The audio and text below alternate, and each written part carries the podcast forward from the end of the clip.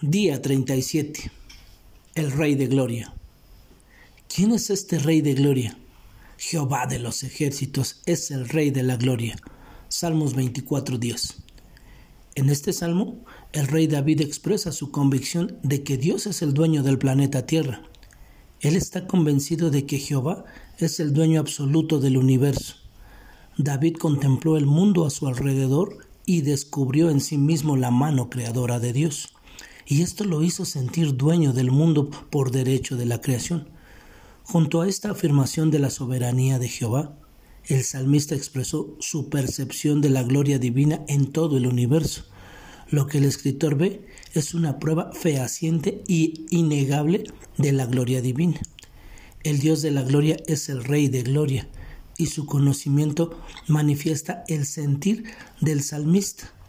La gloria de Dios es perfectamente visible en el mundo, pero para David, el Dios creador no solo es glorioso, sino también santo, y lo que hacen desean alabarlo y darle gloria. Deben limpiarse de pecados antes de subir a su presencia.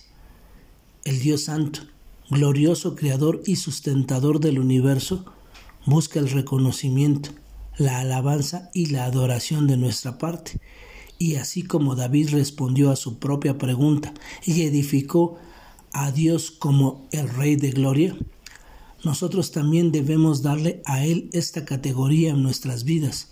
Debemos considerarnos súbditos del mejor Rey del mundo y como tal debemos honrarlo con nuestra vida. Abramos las puertas de nuestro corazón y permitamos la entrada del Rey de Gloria.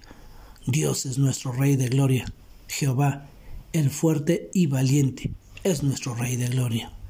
En nuestras oraciones diarias demos gloria y honor al Rey.